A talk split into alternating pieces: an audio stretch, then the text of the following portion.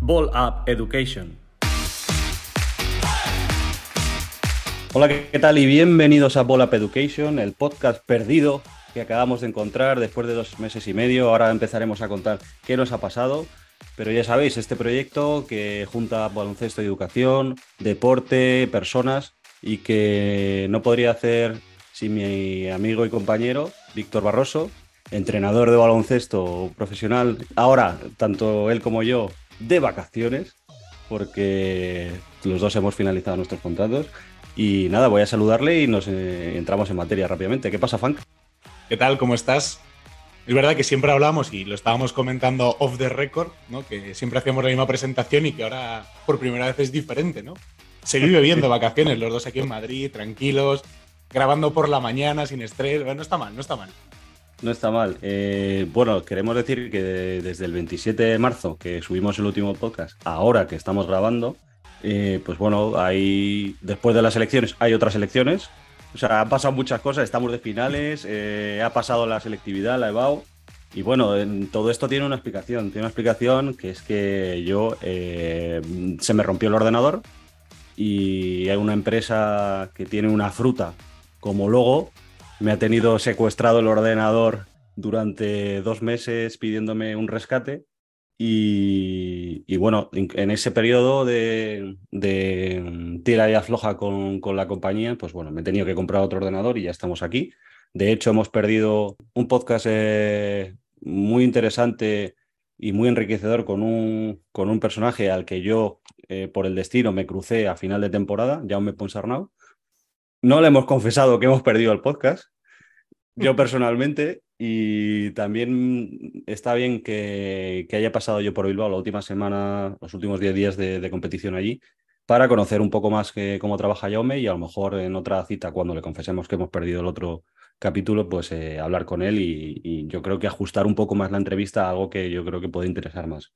Así que nada, Funky, si te parece bien, y si no me dejo nada, vamos a hablar un poco hoy de lo que estamos haciendo este mes de junio con los entrenamientos de Volab. Y además vamos a hablar de los playoffs de la Liga Andesa, que es lo más cercano eh, que tenemos aquí. Bueno, también está la Final Four de la Leboro, pero todavía cuando estamos grabando no se ha jugado. Y queremos hablar de cosas que estamos comentando y entrenando con los chicos y a, la vez se están reproduciendo de alguna manera en eh, los partidos de, los playoffs de la Liga Nacional. Así que nada, eh, si quieres empiezo yo o quieres empezar tú, ¿cómo lo hacemos? No, no, ahora lo más importante es que no hay otro rapto. que seamos capaces de volver a subir esto, que no pasen dos meses, que la gente le va a sonar a chino, pero, pero bueno, es la realidad. Lo que, lo que ha pasado es lo que pasó también es verdad que queríamos, porque la gente podrá decir, no, pues lo podéis haber grabado en otro sitio, pero bueno, somos metódicos, tenemos nuestra plantilla, las músicas, queríamos hacerlo bien. Así que nada, nada, vamos, vamos al lío, vamos a intentar a ver si no estamos muy oxidados, ¿no? Y vamos, vamos al lío.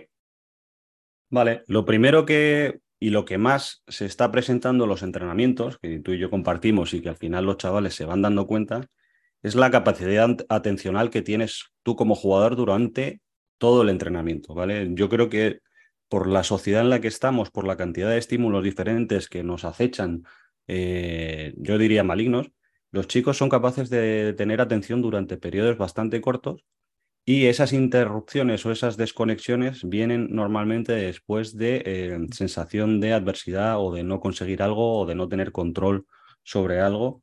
Y lo hemos hablado mucho, sobre todo después de los entrenamientos, yo he visto bastante mejora del, primer entrenamiento al tercero que hemos tenido esta semana y espero tener mejora, eh, sentir esa mejora, aunque sea más pequeña, la semana que viene. Y bueno, es, algo, yo creo que lo que los entrenadores mm, deben poner mucha más atención a trabajar la atención y a cómo trabajar ese foco en el entrenamiento y yo creo que al final eh, el papel de los entrenadores en categorías inferiores es muy importante para que los jugadores se den cuenta de la responsabilidad individual que tienen ellos mismos eh, para mejorar, que al final es lo que quieren todos los jugadores. ¿Tú cómo lo ves, Funky? Totalmente. O sea, el problema de la, de la pérdida de atención o de la falta de concentración es que no se entrena y se le da poco valor. Yo estoy convencido que que los entrenadores que nos estén escuchando pueden reflexionar sobre ellos mismos o sobre compañeros a los que puedan ver entrenar y se escuchan pocas correcciones de concentración. Y si se escuchan son de cosas y momentos muy obvios y muy puntuales, pero no de ese juego más invisible de enlazar una acción, de no descansar en el lado débil, de, bueno, un montón de situaciones donde el jugador desconecta, donde de repente por una mala acción luego no lo enlaza con una acción lo suficientemente buena como para estar al nivel del entrenamiento, de la exigencia que pueda tener. Y esto va muy relacionado, yo creo, con que la sensación también un poco que hemos percibido es que se necesita una recompensa inmediata y si no se tiene desaparece la motivación o se reduce esa motivación. Que si no están teniendo éxito, enseguida, ya la cabeza en otra cosa, ya hago las cosas en lugar de buscando un 10, me conformo con un 6 y bueno, la calidad baja porque todo lo que sea generar conformismo va totalmente opuesto a la búsqueda de una mejora. El conformismo es el gran enemigo. Y eso también es, creo que es un problema que tenemos los entrenadores en el día a día. Eh, muchas veces paramos los entrenamientos, cambiamos o corregimos ejercicios, no detalles técnicos o tácticos, sino corregimos ejercicios cuando, cuando notamos que algo no está saliendo como queremos. Habrá momentos de la temporada donde eso tenga que ser así, evidentemente, donde a lo mejor no tengamos todo el tiempo que nos gustaría para dejar que el jugador solucione, pero sí que hay que dejar espacios a que el jugador se encuentre eh, en situaciones de, estrés, de, suciedad en el entreno, por llamarlo de alguna manera, y que tengan que solucionarlo. Si un ejercicio no está saliendo, es responsabilidad de todos, no del entrenador decir, oye, esto no sale, otra cosa, sino que el jugador también se responsabilice de eso para sacarlo adelante, porque eso va a permitir que en un partido, cuando no tenga las mejores sensaciones, que además es algo que hablaremos también de los partidos del playoff de ACB, cuando no tengan esas sensaciones, sean capaces eh, de tener herramientas individuales y colectivas para, para hacerle frente a todo eso. Sí, porque muchos de los chicos que, bueno, todos los chicos que están entrenando con nosotros ahora eh, se comprometen y, son comprometidos, pero claro, mm, el hecho de comprometerse no te hace capaz ni te hace dominar lo que es ese compromiso a largo plazo. O sea, muchos de ellos en estos tres días eh, se han encontrado con situaciones de adversidad en ejercicios muy sencillos que esta semana para, para, explicarlo un poco hemos trabajado mucho desde el bote, desde el, timing o el ritmo de juego, desde la sensación de control de balón para, para generar ventajas desde bote y afianzarlas desde el pase y, luego, pues el compromiso para que tienen ellos para mejorar esas mm, pequeñas cosas de, técnica individual o más a largo plazo, querer ser mejor jugador, empiezan en la atención, en la atención que tienen que tener en cada momento del entrenamiento. Y para eso están las pausas que damos los entrenadores. Yo, yo me considero entrenador esta semana, desde eh, con los breaks para beber agua o si en alguna corrección eh, a mi compañero eh, yo estoy por ahí, pues es una corrección que me pierdo. Yo creo que em, hay una cosa que deberíamos, que se dice mucho, que es jugar con los partidos con la mentalidad de la siguiente acción, pero yo creo que es que eso se tiene que entrenar en los entrenamientos. Tú tienes que tener la mentalidad de next play en los entrenamientos. Si me toca ir a la fila, eso es la next play. Si me toca avisar a un compañero de que está empanado, eso también es también la siguiente acción. Si hago una, un ejercicio muy bien o un, un, momento del ejercicio muy bien, pero fallo la canasta y me quedo pensando que he fallado, eso ya no es jugar con la siguiente acción. Y yo creo que ese compromiso que tienen los chicos a largo plazo de querer ser mejores jugadores, de dominar más cosas del juego, empieza la atención. Y nosotros, como decías tú, Hanky, tenemos que darles eh, la sensación de control en algunas situaciones para que se atrevan a hacer las cosas que menos controlan. Porque la inseguridad, y se lo he dicho varias veces estos días, la inseguridad, esa, esa sensación de inseguridad es la que te va a decir que estás probando cosas y que estás intentando ser mejor. Si tú solo entrenas para hacer lo que ya sabes hacer, lo normal es que acabes siendo peor jugador porque sí que es verdad que tendrás una sensación de seguridad a corto plazo, pero ese corto plazo dentro de unos años eh, te va a hacer peor jugador y yo creo que saludar, como tengo aquí apuntado en la libreta, a la adversidad, a la frustración, eh, aprender a sentir que está ahí y a manejarla en, pequeñas dosis, y esa es la, tarea del entrenador con los jugadores de formación, yo creo que es la clave. Eh, y todo va, se basa en la construcción de nuevos hábitos para sustituir los, que, los que no nos gustan tanto. Así es, y es que con todo esto de, los hábitos hay, hay, una reflexión que es importante y que también como entrenadores tenemos que ser capaces de fijarnos, y yo creo que además es aplicable al baloncesto y a la vida en general, que tenemos que ser capaces de distinguir eh, la gente que, que elige ser de una manera, que dentro de todas las opciones elige ser de una manera, con la gente que no sabe ser de otra manera. Pongo un ejemplo. Eh, alguien puede ser una persona desagradable o puede ser poco social porque elija ser así, o a lo mejor alguien es así porque no tiene herramientas para ser de otra manera. Entonces, el objetivo como entrenador y aplicándolo al baloncesto es, oye, ¿y este jugador por qué está teniendo este comportamiento? ¿Está eligiendo tener este comportamiento? ¿Está eligiendo ser egoísta? ¿Está eligiendo tener estos patrones de comportamiento porque quiere o porque no tiene herramientas para ser de otra manera? Pues también nosotros como entrenadores tenemos que ser capaces de darles herramientas y sobre todo de ponerles en tesituras que nos permitan analizar esos comportamientos. Si siempre estamos controlando las situaciones, dando soluciones y exponiendo al jugador a aquello que controla, a aquello que nosotros sabemos que va a salir de una determinada manera, no vamos a tener saber cómo es, ni, ni ellos mismos a, a verse en una situación de descontrol. Y eso también, esa situación de descontrol, le permitirá afrontar una situación similar en un futuro de mucha mejor manera. Y esas cosas también son, son muy importantes. Sí, sí, por eso les preguntamos y yo creo que fue una buena idea eh, que nos escribieran un papelito qué querían, sin, sin, más matices, sin más especificaciones. Y salieron respuestas, pues algunas bastante obvias y otras que, dan, que invitan a la reflexión. Y bueno, ya lo hemos dicho aquí varias veces, para construir hábitos eh, nuevos que potencien el desarrollo del jugador, hay que sustituir aquellos hábitos que lo están frenando y eso lleva tiempo. Lleva tiempo la pista y lo lleva tiempo fuera.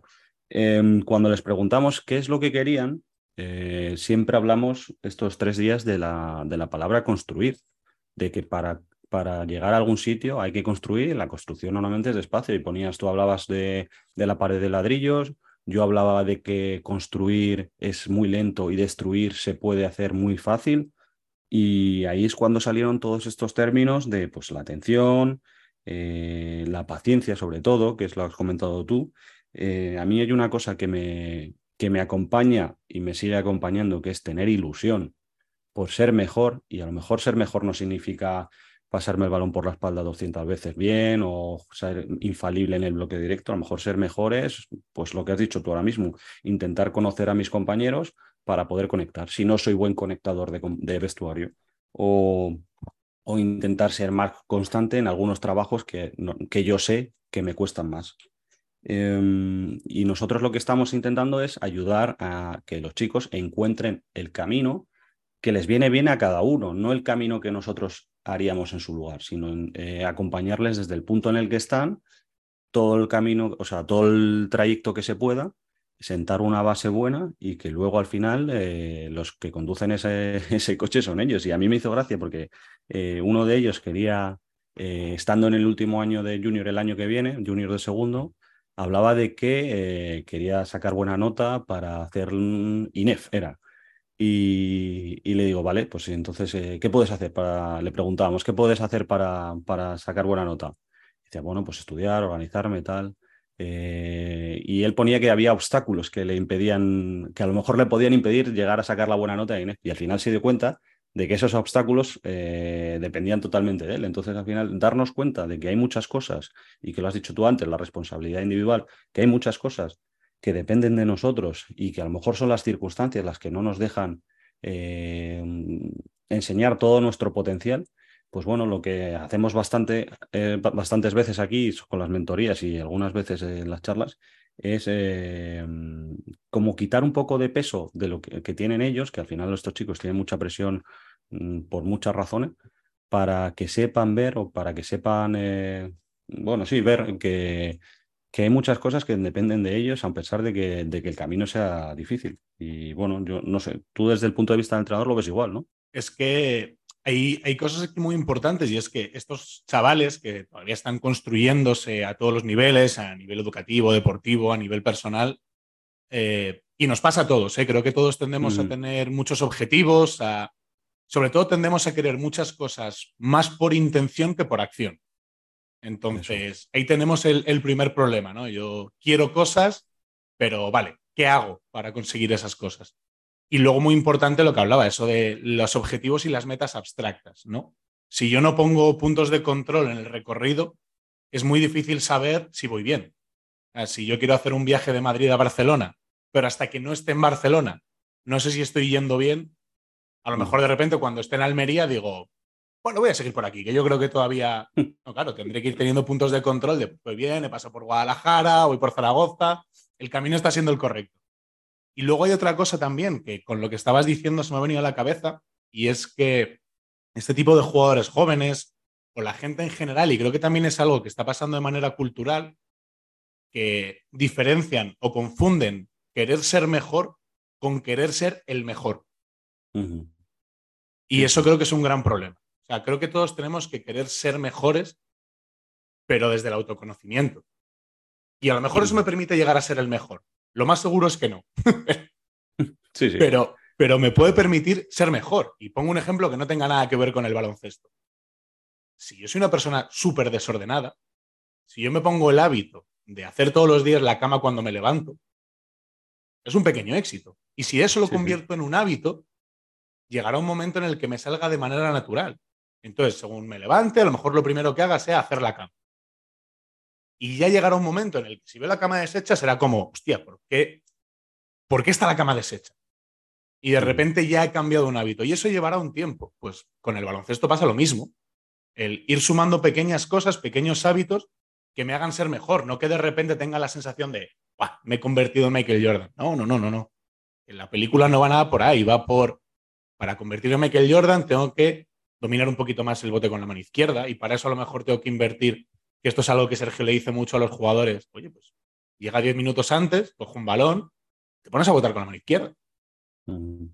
Y eso a lo mejor no te va a dar una repercusión en tu juego de la leche, pero te va a ayudar un poco.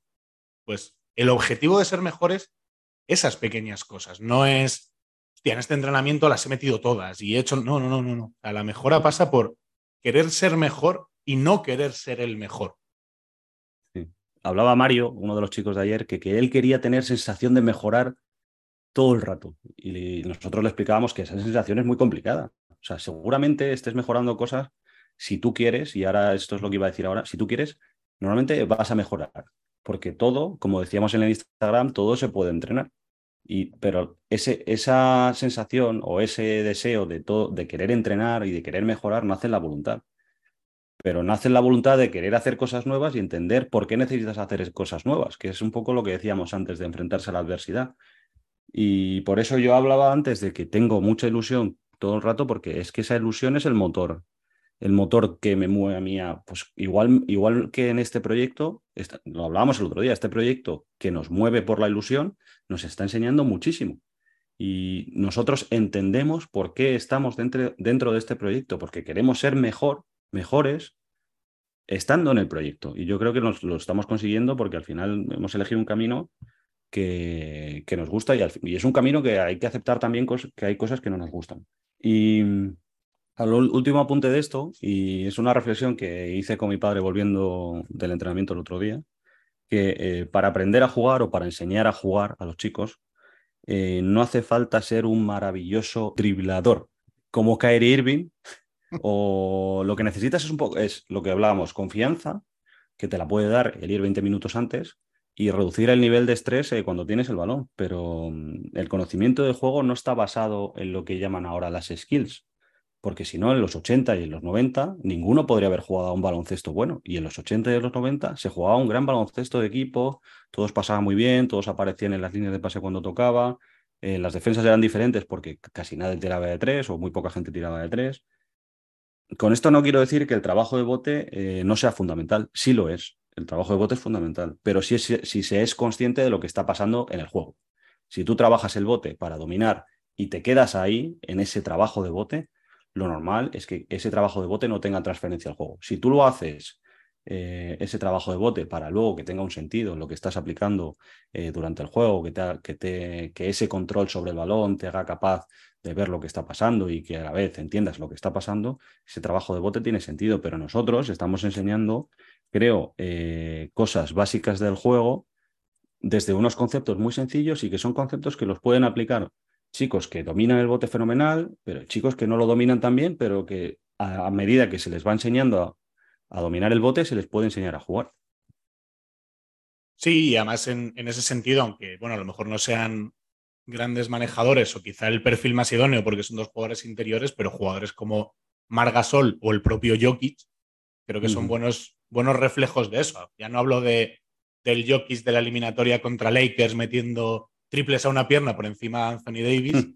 sino hablo del Jokic que es capaz de, con una sensación de, calma, control y serenidad, hacer que su equipo juegue. Pues la película más por ahí, no, que no, no, es que no tenga recursos, que tiene todos, que tú a Jokic le ves echar el balón al suelo, jugar de espaldas, de media distancia, tirar de tres, y domina prácticamente todo de una forma excelente, sino el control que tiene de lo que está pasando, de darle la pausa necesaria al juego, de poner el balón en la siguiente ventaja. Y de esos jugadores hay muchos. Es verdad que, que el highlight es muy vistoso, pero es que para hacer los highlights de un Kyrie Irving, un Jamorant y cosas de estas, también hay que tener esos físicos. Y volvemos a lo que decíamos antes, al final esos son unos pocos privilegiados. El baloncesto va mucho más allá. El jugador tiene que, que dominar los aspectos del juego, pero sobre todo tiene que entender lo que está pasando. Porque en el momento en el que lo entienda, que además es otra cosa que hablábamos ayer, en el momento en el que el jugador entienda lo que sucede alrededor, va a tener una sensación de control o por lo menos de tener herramientas para poner soluciones a lo que está pasando. Mm. A lo mejor no lo controla, pero sí toma conciencia. Y en el momento en el que tú tomas conciencia, puedes elegir un rumbo. Y en el momento en el que tienes ese control de, vale, por aquí no se puede porque está pasando esto. Y vamos a hacer esto por aquí, vamos a buscar esta solución y puede ser algo colectivo, incluso individual. Y eso pasa única y exclusivamente por, por entender y comprender lo que está pasando. Porque si yo tengo 20 recursos, tengo que usar uno y uso los otros 19 que están mal para eso, eh, el resultado es malo. Siempre es mejor tener más recursos, obviamente, y por eso el trabajo de la técnica individual es una parte muy importante del desarrollo de cada jugador. Pero si ese desarrollo se dispara ahí, y nos quedamos en lo que sucede cuando yo tengo el balón o cuando para votar o para tirar, pues hay muchas cosas que se quedan, se, estanca ese, progreso. Y para mí un jugador, y lo hemos comentado antes, em, antes de grabar, eh, Rudy es un gran ejemplo de esto. Rudy no utiliza muchos botes, Rudy eh, puede estar cinco o seis minutos sin tocar el balón, pero es un jugador que entiende totalmente dónde tiene que estar en defensa, porque nunca se para, por su intuición, por su conocimiento del juego, pero es un jugador que pasa muy bien, que pasa cuando tiene que pasar, que tira normalmente cuando tiene que tirar, que va al rebote de ataque eh, siempre. Es un jugador que no se para en ataque y que no descansa en defensa. Y yo creo que Rudy, eh, o sea, la gente habla de talento para referirse a habilidad con el balón, a capacidad de pase, pero a mí el talento que tiene Rudy me parece mucho más importante para el equipo. Porque cuando entiendes lo que necesita el equipo de ti, yo creo que te sientes más útil. Y esto lo, comparo con eh, cuando haces lo que tú necesitas. ¿vale? Cuando lo que tú necesitas dentro de un partido, dentro de un, entrenamiento, lo haces por capricho. Pero ese capricho es efímero, se, va, se va, va a desaparecer muy rápido. Pero el compañerismo que tú das al equipo porque entiendes lo que necesita, porque entiendes que a lo mejor necesita un esfuerzo más, se graba. Eso se graba dentro del vestuario y se graba fuera del vestuario. Y yo creo que esa comunicación que das al equipo eh, eh, por esfuerzo, por, por ganas, también va acompañada de entendimiento del juego. O sea, muchas veces nosotros eh, vemos gente haciendo muchos esfuerzos que está muy bien, pero a lo mejor esfuerzos innecesarios, y a lo mejor otro que si entiende el juego y dice, pues hasta rotación no voy que estoy cansado. Ese egoísmo tampoco, o sea, intentamos huir de, de, ese egoísmo. Y a mí Rudy me parece un ejemplo muy claro y me da pena que no haya más como Rudy, porque me gustaría decir, bueno, por ejemplo, Alberto Díaz está muy bien, es otro gran ejemplo de, un jugador que hace cosas por el equipo y muchas de ellas son sin el balón en las manos, porque entiende el juego. Y, bueno, eh, si te parece ya con esta introducción que he hecho de los playoffs, pues empezamos a hablar de los playoffs. Sí, porque sobre todo hemos dicho que, iba, que este podcast iba a ser cortito para ir cogiendo ritmo y nos vamos a ir de, de madre otra vez. Así que sí, sí, vamos a, a dar unas pequeñas pinceladas, ¿no? Como pinceladas, pinceladas. La gente ahora. Sí, que, que, en Spotify nos han dicho que 40 minutos solo.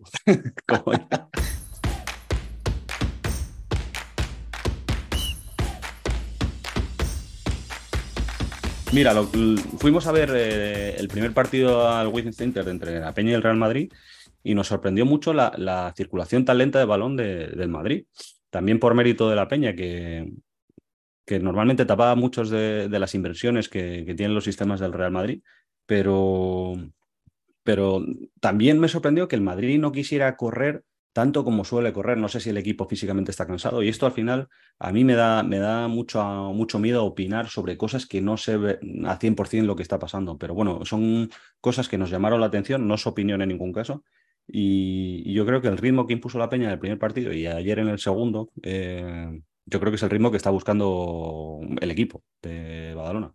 Sí, hombre, al final yo creo que, en este caso, y, suscribo lo que has dicho tú, esto es una opinión, porque desde fuera, evidentemente, todo se ve mucho más fácil, es más fácil criticar que estando dentro, no conocemos su día a día, pero sí que es verdad que la sensación que dio, por lo menos en, en ese partido, era que el Juventud lo tenía clarísimo. Dice, si yo juego al Madrid, a donde el Madrid está cómodo, que es jugar en el campo abierto, en pocas posesiones, en situaciones en llegada, tengo que rezar porque el Madrid no las meta, porque a ese ritmo vamos a, vamos a morir. Y creo que el planteamiento en este caso de, del Juventud fue muy bueno porque no sabemos si por éxito suyo, si porque el Madrid está cansado, porque en ningún momento llegó a encontrar sensaciones, la sensación era que se estaba jugando el partido que, el Juventud quería. Y me sorprendió, eh, que puede ser consecuencia también de todo esto, ver a, ver a un Madrid que además va muy en la línea de cosas que hemos hablado, que, pasa con los jugadores jóvenes, que los jugadores del Madrid buscaban engancharse al partido desde el acierto. Y casi lo consiguen. tuvieron un momento de, porque tienen un talento descomunal, pero como no tuvieron la capacidad de enlazar varias acciones positivas, no terminaba ningún jugador de engancharse. Y estamos hablando de un partido en el que creo que Tavares hace 38 de valoración o algo así, que es una de las mejores marcas del playoff, pero la sensación era de de que al Madrid le faltaba un puntito de continuidad. Y luego, pues si a todo esto encima le sumas la, la actuación que seguro que todo el mundo ha visto de, de Kyle Guy, pues, mm. pues bueno, otra herramienta más, pero nos sorprendió ese, esos hábitos de un Juventud compacto y teniendo claro una idea y un Madrid un poco más a, a tirones, por decirlo de alguna manera.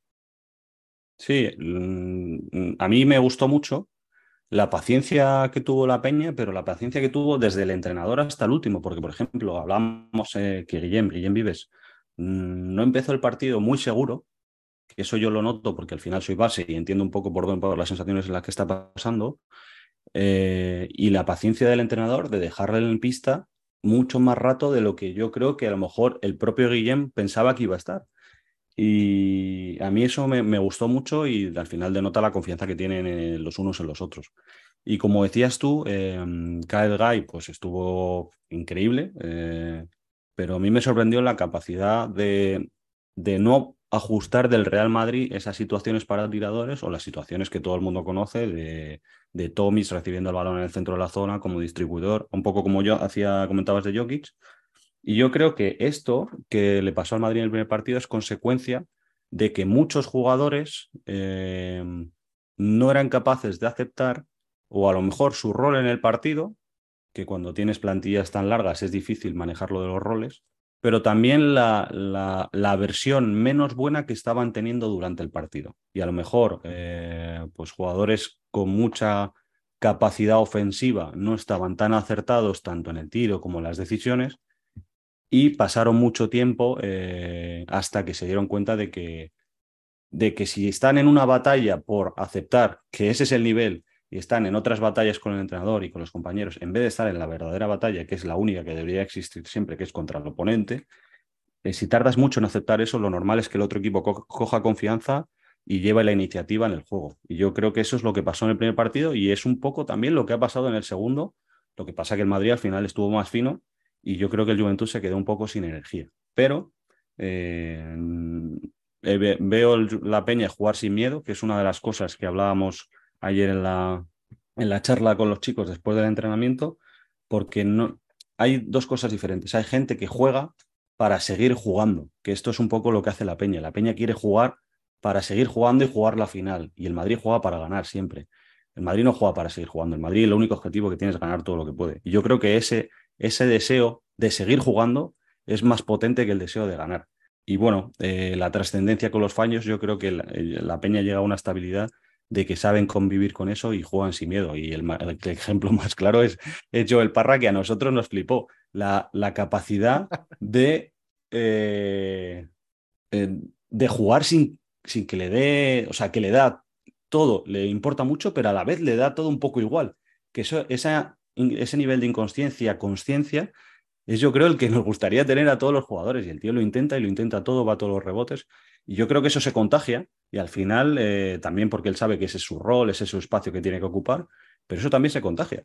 Yo con, con un entrenador con el que compartí banquillo muchos años, poníamos el ejemplo de, de una, una guerra típica de hace, de hace siglos, de el que va con el tambor.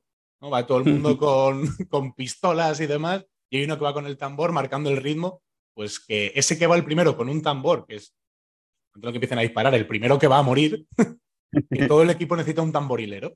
Y en este caso, Joel Parra es ese, es ese jugador, es él va a morir. Cometerá más o menos a ciertos errores, pero, pero tú sabes que él va a salir y, y el nivel de esfuerzo y de ilusión que se le ve, porque además hay un momento en el partido en el que creo que le abren una ceja, el tío vuelve corriendo y lo primero que le hace a Carles Durán es de, con el ojo completamente hinchado, como si fuese un boxeador, de, oye, ya estoy.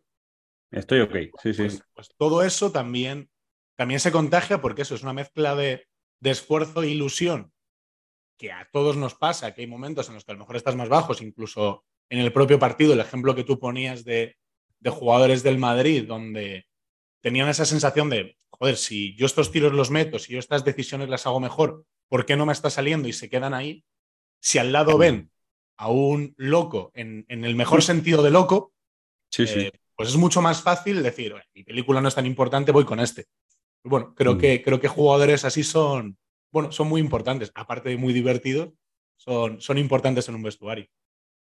Son fundamentales, son fundamentales y yo creo porque compensan a los más racionales entre los que me incluyo.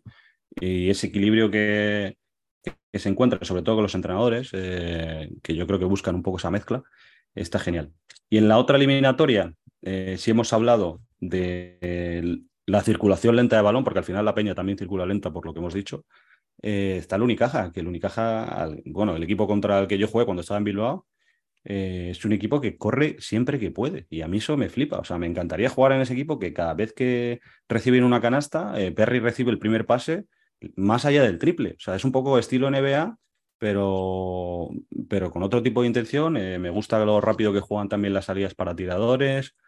yo creo que el nivel físico que están poniendo está a la altura del Barça. No hemos visto el segundo partido, pero el, primero, el primer partido fue, fue muy chulo. O sea, dentro de, como hemos comentado en algún otro momento, la rigidez táctica de, del Barça, donde yo creo que destaco la, la, capacidad de no pensar mucho de Nicola Mirotti después de hacer una Final Four regular, eh, cómo se ha presentado al playoff, incluso con todo el ruido que hay a su alrededor del año que viene y todo eso. Sinceramente creo que eso a los jugadores no nos afecta, o sea, tú estás jugando ahí, estás, estás aprovechando el tiempo, sobre todo cuando eres un tío así veterano. Y yo creo que Nico, con la cabeza que tiene y lo buen tío que es, eh, sabe perfectamente lo que tiene que hacer.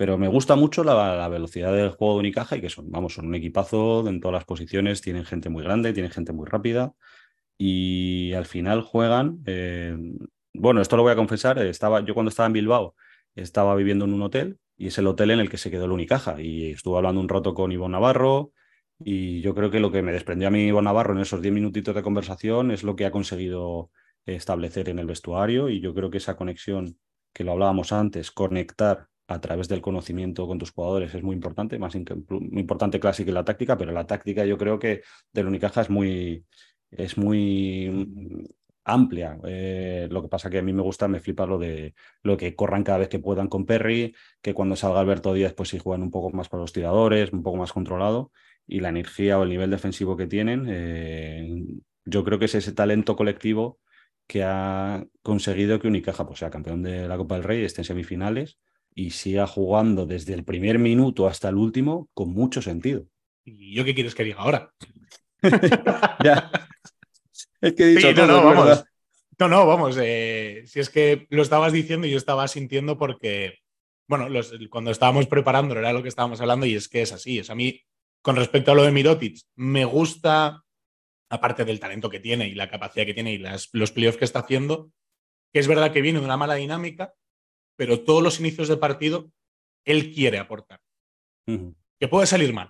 La puedes no meterlas, puedes tener malas sensaciones, pero su intención es de, vengo de un mal día, estoy preparado para el siguiente. Y esa capacidad es, es la leche porque es lo que estábamos hablando antes. Da la sensación de que es un jugador y, bueno, al final lleva, es un jugador contrastadísimo, ya un, veterano de, de, la liga y de las competiciones, pero esa capacidad de que. Y que da la sensación de que no lo hace desde ese punto de rabia de me tengo que reivindicar, sino desde el simple hecho de, vale, no ha sido un buen día, no ha sido una buena Final o lo que sea, pero estoy preparado para el siguiente partido. No tengo que demostrar, no, no, no, no. Esto ya ha terminado, ven, siguiente reto, a por él. Y eso, y eso es algo muy chulo. O sea, a mí de la eliminatoria me encantaría que toda la eliminatoria fuese Unicaja atacando y Barça defendiendo.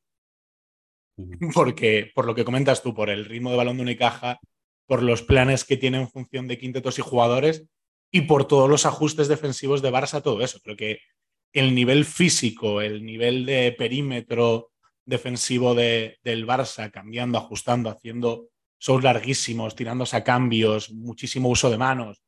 Es, es muy divertido ver a un equipo con mil armas ofensivas y un equipo con mil armas defensivas para defenderse de eso y para llevarles la iniciativa. Entonces, me parece que es una eliminatoria muy divertida y que, vamos, que merece la pena que todo el mundo vea. Todo lo demás, pues es que suscribo, suscribo lo que has dicho porque, vamos, estoy totalmente de acuerdo. Bueno, dos cosas, últimas cosas, prometo, prometemos, últimas cosas que vamos a decir. Es muy importante para los jugadores que encuentren el nivel de activación bueno con el que entrar a los partidos, que esto es lo que decía Funky de Mirotis. Mirotis es un jugador veterano que sabe cómo entrar a los partidos y que no tiene prisa por entrar a los partidos, que es otra cosa que nos pasa a los jugadores a veces, que queremos meternos muy rápido en el partido, metiendo no sé qué. Bueno, el otro día me estuve fijando antes del partido, el primero, de eh, cómo estaba Kyle Guy antes de, empezar el partido. El tío estaba muy tranquilo, hablando con, eh, con Carlos Durán. Eh, hace una primera parte en la que apenas toca el balón y que no está muy acertado. Y el tío es paciente para que el partido acabe llegando a sus manos. También es verdad que estuvo muy acertado y que eso sumó, pero si tú no eres paciente para eso, es difícil pues, poder engancharte o poder eh, recuperar una primera parte regular. Yo esto es una cosa que siempre les he dicho a, los jóvenes en esta temporada, cuando han hecho una primera parte o un primer cuarto en el que no estaban contentos, porque al final las caras dicen muchas cosas, digo, mira, ha sido un cuarto de mierda, pero te quedan tres o te quedan dos para eh, conectarte al partido a través de las cosas que son más fáciles. Eh, por ejemplo, defender bien, cerrar rebote, hacer una falta cuando toca, jugar bien el sistema, estar atento. Bueno, todas esas, cosas te conectan al partido. Y luego el alegato final que tengo es ¿qué, qué narices nos pasa a los jugadores con las protestas. Tenemos que dejar de protestar. O sea, ayer estaba flipado viendo el partido eh, del Madrid contra la Peña. Pero es que cualquier partido los jugadores no paramos de protestar a los árbitros. Y yo no sé si es algo que es social ahora mismo, que nos irrita cualquier cosa o nos irritan más cosas de las que nos irritaban antes, pero yo creo que al final, estando en la pista, tenemos que ser conscientes de que hay mucha gente mirando, de que nuestras eh, protestas eh, contagian no solo a nuestros compañeros, sino también a los eh, aficionados de nuestro equipo, que hay muchos niños viendo que estamos todo el rato protestando y yo creo que al final hay que ser un poco menos egocéntrico y, humildes, un poco más humildes para aceptar primero que el árbitro se puede equivocar, que el árbitro puede tener más o menos razón, que nosotros podemos haber cometido un error. Y al final es lo que hablábamos antes, de convivir con la adversidad y el que no entiende la adversidad como algo natural, y esto es algo que hemos dicho mucho, empieza a buscar culpables. Y es lo que estamos haciendo los jugadores ahora, estamos buscando culpables, culpables en los árbitros. Y yo creo que el Real Madrid, por poner un ejemplo, el otro día no gana el Juventud del primer partido y ayer no, no gana además el segundo partido porque está muy pendiente de lo que hacen los árbitros en vez de estar pendiente del juego. Hablábamos antes de que hay una sola batalla, es real, que es ganar al otro equipo. Si nosotros empezamos a inventar batallas, que hay muchas, ¿eh? que esto lo, lo, he vivido yo, batallas del contrato del año que viene, batallas por el rol, batallas porque no toco el balón, batallas porque los árbitros me están puteando, batallas porque, el porque, porque, y podemos seguir así infinito. Y nos olvidamos que la verdadera batalla es hacer lo que hay que hacer para que tu equipo gane al otro, que al final es lo que queremos todo. Em, bueno, me, está sorprendiendo. Yo a veces incluso me noto un poco más eh, también eh, impaciente con los árbitros. Algunos partidos, pero supongo que es la tónica habitual, pero estoy viendo niveles de protesta eh, exagerados. Es que muchas veces confundimos, iba a decir libertad de expresión, no es libertad de expresión, sino el hecho de exponer nuestros sentimientos a cualquier precio.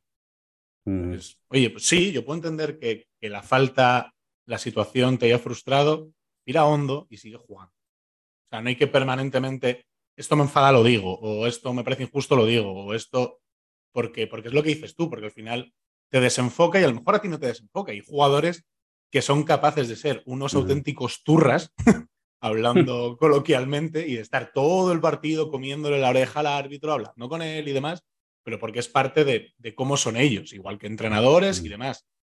Pero, pero ese, ese instinto más infantil, por decirlo de alguna manera, de esto no me gusta, me quejo, como un niño cuando quiere algo se le dice que no y se pone a llorar, eh, es que no aporta nada positivo. No aporta nada positivo al jugador, al equipo, a la afición, a nadie. Entonces, creo que sí que tenemos todos, eh, jugadores en este caso, porque es verdad que, que, la deriva que está tomando es grande, pero pasa, pasa a todos los niveles de, de poner un puntito de, de respirar hondo, de responsabilidad, de, entender que la gente se puede equivocar y de que si un árbitro es claramente imparcial, o sea, claramente parcial o está claramente volcado hacia uno de los dos equipos, se nota, o sea, se nota y ya habrá un entrenador, ya tendrá las penalizaciones correspondientes, o sea, en torno al baloncesto hay mucha gente analizando que esas cosas no pasen. Entonces, bueno, pues, pues es que es así, sí, claro que se puede hablar con ellos, claro que en un momento determinado se puede protestar, pero permanentemente no aporta nada positivo. Y sí que, sí que estoy de acuerdo contigo en que habría que haber un puntito de reflexión y de calma en todo esto porque, bueno, porque no es positivo. Y entonces cualquier cosa que no sea positiva no, no, no es buena ni sobre todo es necesaria. Bueno, y que estás construyendo un hábito como jugador de que cualquier cosa que tú consideres injusta, que algunas lo son, eh, te da derecho a protestar, que era lo que decías tú antes. Y nosotros yo creo que esto es un juego y al final en un juego pues hay unos árbitros que ejercen algunas veces de jueces y menos de árbitros y es lo que hay, está montada así la película y como dice Tony Nadal en su libro, es lo que hay. Y si te hmm. pitan una falta mal, es lo que hay. Y si te pitan a favor, es lo que hay. O cuando nos pitan a favor, le vamos a decirle al árbitro, no, oye, que me has pita a favor, dásela, dale el balón a ellos. No, pues a veces te dan y a veces te quitan. Y bueno, sí que es verdad que a veces a los equipos grandes eh, se tiende a respetarlo más porque tienen mejores jugadores, que tienen más respeto. Bueno, eso puede pasar y eso yo creo que todos lo podemos entender. Y al final, si tú estás concentrado en lo que tienes que hacer como equipo, no te, ni eso ni, mm, te resbala, o sea, no te va, no te va a influir para, tu plan de partido o para tu plan de entrenamiento. Bueno, Frank, pues nada, eh, lo dejamos aquí, ponemos el lacito a la vuelta, al podcast perdido eh, que ya hemos encontrado y, nada, grabaremos más este verano para compensar los dos meses de, falta de contenido y, bueno, eh, la semana que viene más eh, entrenamientos y seguro que mejor. Eso es, jugadores y entrenadores que queráis apuntaros a, la película, los entrenamientos y demás, escribidnos. para escribirnos por las redes, os decimos horas, días y demás de entrenamiento para que, para que os podáis pasar como jugadores a entrenar, entrenadores, si os apetece venir a verlo, a poder charlar un rato, lo que sea, estáis invitados, pero bueno, nos escribís y, y lo gestionamos, que tenemos muchas ganas, que este, este momento de la temporada nos gusta, primero porque estamos de vacaciones y estamos muy tranquilos, y segundo porque también nos conecta con la parte presencial de, del proyecto, que nos gusta mucho el trabajar con jugadores, el hablar de tú a tú también con entrenadores y que estamos encantados de ello y que cualquier persona que quiera es bien recibido. Como decía un chico ayer en, la charla después del partido, eh, del entrenamiento, yo quiero ser feliz en el futuro. Y, nosotros dijimos, no, no, vamos a ser felices desde ya. Y somos felices porque entendemos que, lo, que el trabajo cuesta y que, y que nos gusta más de lo que nos cuesta. Así que como les dije el otro día, la ilusión siempre tiene que ser más grande que la presión. Y eso es lo que vamos a intentar hacer la semana que viene.